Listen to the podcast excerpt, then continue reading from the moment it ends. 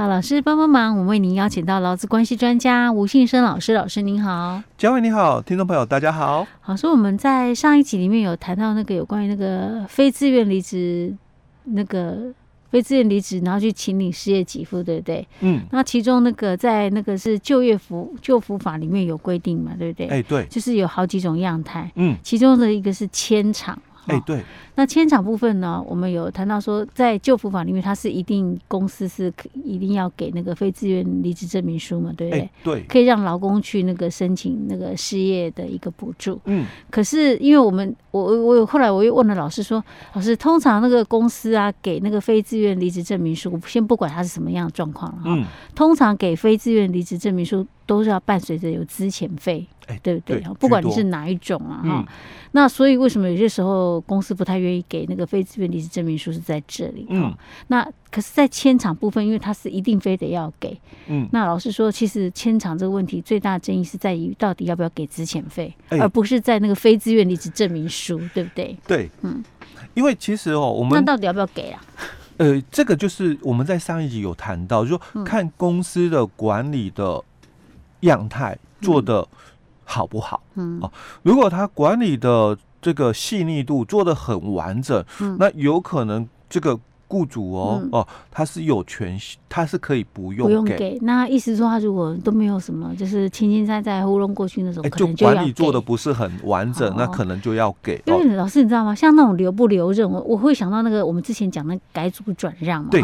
那改组转让里面，就是我不想留下来，我、就是、我有选择权。对对对，好，我有选择权，我就可以选择离开。对。而且雇就雇主还是要给我要付这个资遣费，因为我有选择权。对，他其实有一点像类似，哎。只是他是换，他是老板没换，换地方，换、嗯、地点。对啊，改组转让是换老板。对对对。那因为改组转让是我们是强调这个劳工他有旧劳求的一个选择权哦，因为毕竟新的雇主可能管理的风格嗯哦会跟以。网不太一样，所以当然这个新旧雇主都想留用的老公，嗯，他就可以选择了，我不留。奇怪，那为什么千厂不行？可是签厂，你刚刚谈到是同一个老板，对，可是千厂要换地方啦，所以地点变更哦。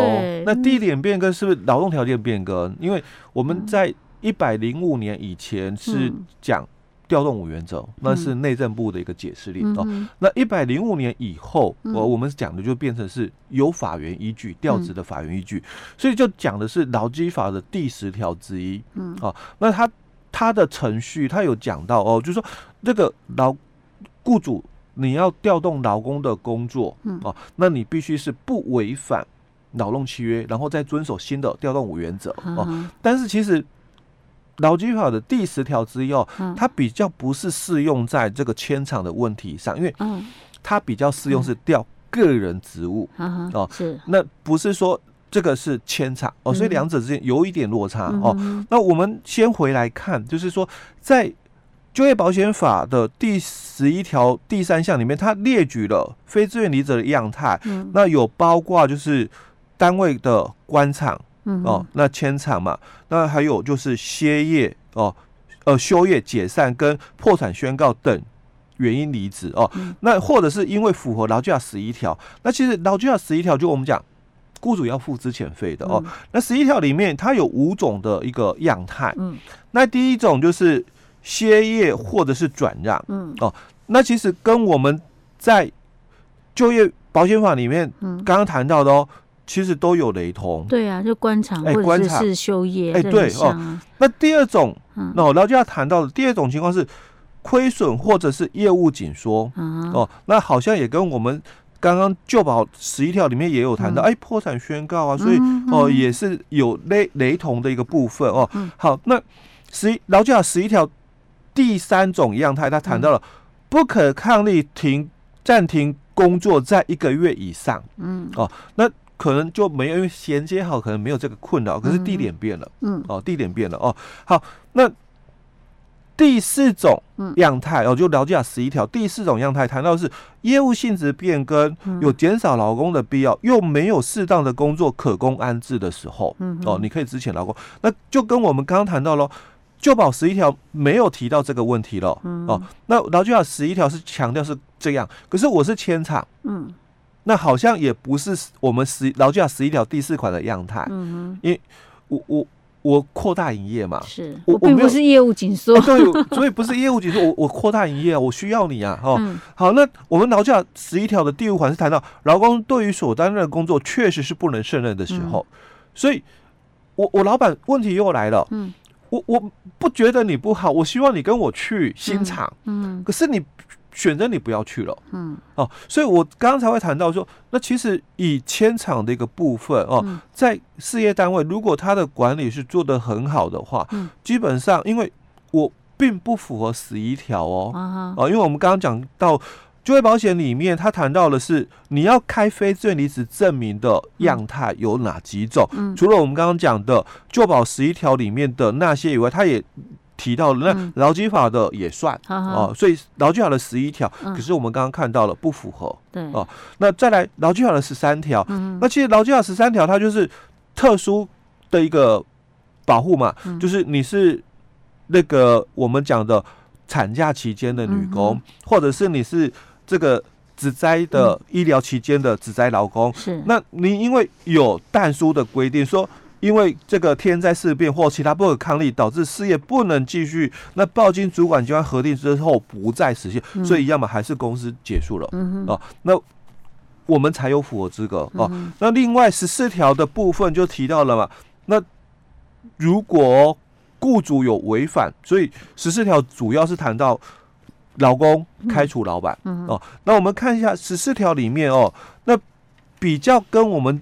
迁场哦的一个议题啊，比较相近的哦，嗯、那可能就是在我们的这个第六款里面，嗯、因为雇主违反劳动契约或者是劳工法令，嗯、自由损害劳工权益之余，因为其他的五款哦，嗯、包括第一。款是谈到雇主在订契约的时候有虚伪意思表示，那让劳工有误信哦，而有受损，嗯、那这个应该不会啦，因为他可能之后发展很好，谁、嗯、会知道以后发展会怎样哦？所以不可能是第一款的情况。嗯，那第二款是讲说，那雇主或者是雇主家属或者是雇主代理人啊，那有对你施以暴行，会有重大侮辱嘛？所以这个也没有哦。那第三个就是这个工作哦是有比较。危害到健康之余的哦，所以你通知了，那没有改善，我我相信应该到了新厂之后，应该很多的环境会改善比较多哦。那在第四款就那这个雇主或者是雇主代理人或其他劳工患有法定传染病哦，那对于你有这个危害之余哦，就传染之余的一个部分哦，那应该也不不会哦。那第五个就雇主没有依照劳动契约哦给付这个报酬，或者是。对于论件计酬的劳工没有给予充分的工作，所以一到五款都比较不符合哦。唯一比较符合条件，应该就是，啊，你当初跟我讲好的劳动的地点就在这里哦，那你现在跟我做了条件的变更，所以就算是劳动契约变更。哎，对，嗯，啊，所以。这个部分就比较属于劳工去主张哦。那另外二十条是改组转让的一个情况。那改组转让，我我们刚刚已经讨论的是这个新旧雇主。那我迁厂，我还是我，嗯哦，老板还是我嘛，哦，是地点的一个变更哦。所以在实务上，嗯就是在这个部分就会比较有争议性。我刚刚我们在上一集就提到了，老板会觉得说，哎，你不跟我到新厂去，然后你自己选择你不。不做了，离开哦。嗯、那为什么我要开证明给你？因为我们法律有规定，对就就业保险法十一条有规定哦，嗯、我一定要开这个非自愿离职证明书给你。嗯、那后面的争议就来了，嗯、那你自己不做的，嗯、那我要不要付你资遣费？嗯，哦，所以我刚刚就谈到了，那如果事业单位哦，嗯、你的管理做得好，嗯，哦，所谓的管理做得好，就是。我们可能在事先就已经有约定了哦，劳动条件哦，你就已经事先有约定。就就上面要写说，以后如果公司有什么类似像迁厂这样的字嘛，劳我们劳工要配合嘛？哎，配合同意调整工作地点哦。那可能就符合我刚就这样子就不会违反劳动契约，因为劳动契约没有变，条件不变。对，这就有点跟我们后来修法之后的 这个第十条之一。调动的一个问题，因为我强调是第十条之一，他所讲的哦，主要是个别劳工职务哦，个别劳工哦。那当然，它里面有谈到，因为新的五原则里面哦，还是跟旧的五原则一样，有一个就是调动地点哦，如果过远的话，雇主要给予适当的一个协助哦，哦。那通常迁场都会涉及到是这个哦。那这个地方如果公司哦也是给予了必要的一个协助，比如交通费哦，或者是住宿津贴哦，那或者是没有实质上的一个。补贴啦，就没有交通车，没有宿舍哦，那我给钱。刚刚谈到交通费嘛，哦，或者宿舍津贴哦，那也给予必要的一个协助了哦。当然，新的五原则里面它多了一个，就是那你要考量到我们家庭成员生活不利益的部分哦。那如果以这个角度来谈哦，当然还是有可能哦，雇主要付这个资遣费，但最主要还是回到十四条里面谈的，嗯，因为十四条里面他谈到是这个雇主违反了。劳动契约或者是劳工法令，嗯，哦，那自由损害劳工权益之余，老师，那假设公司今天管理也做好了，他比如说在劳动契约里面，他有写说，如果以后公司有需要迁厂啊，劳工必须配合这样子，嗯嗯，可是问题是，他没有。没有给，比如说迁厂之后，他没有给任何的一些协助。嗯，比如对于比较远的，这样他还是违反了。哎，他就违反我们刚刚讲新的调动五原则。哈，这样还是违反劳动法令，对不对？对。OK，如果是因为这样，才可以去跟他要。哎，对。所以以后如果碰到这种状况，老公不要那么容易就那个，嗯，不要那么容易就是说我不自己说不干了，你先去那边一段时间，起码做个一个月，看他有没有给。